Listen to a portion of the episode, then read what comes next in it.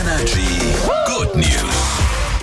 Gibt ja auch ganz viele weihnachtliche schöne Nachrichten. Die suchen wir euch natürlich auch raus. Hast du eigentlich schon deinen Wunschzettel ans Christkind geschrieben? Noch nicht. Ich dachte, ich habe noch ein bisschen Zeit. Na, freilich, erst Heute noch Abend fast setze einen ich mich Monat. hin mit einem Kakao Und mit einem, an der Mumba. Dann geht's los.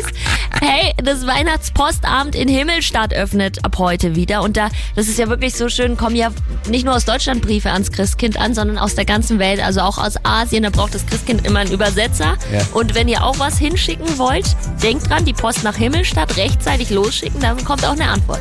Braucht das Christkind auch einen Übersetzer, fand ich schön. Wirklich? Ja? Braucht's? Ja, ich glaube ich dir, ja. Hier ist Energy. Schönen guten Morgen.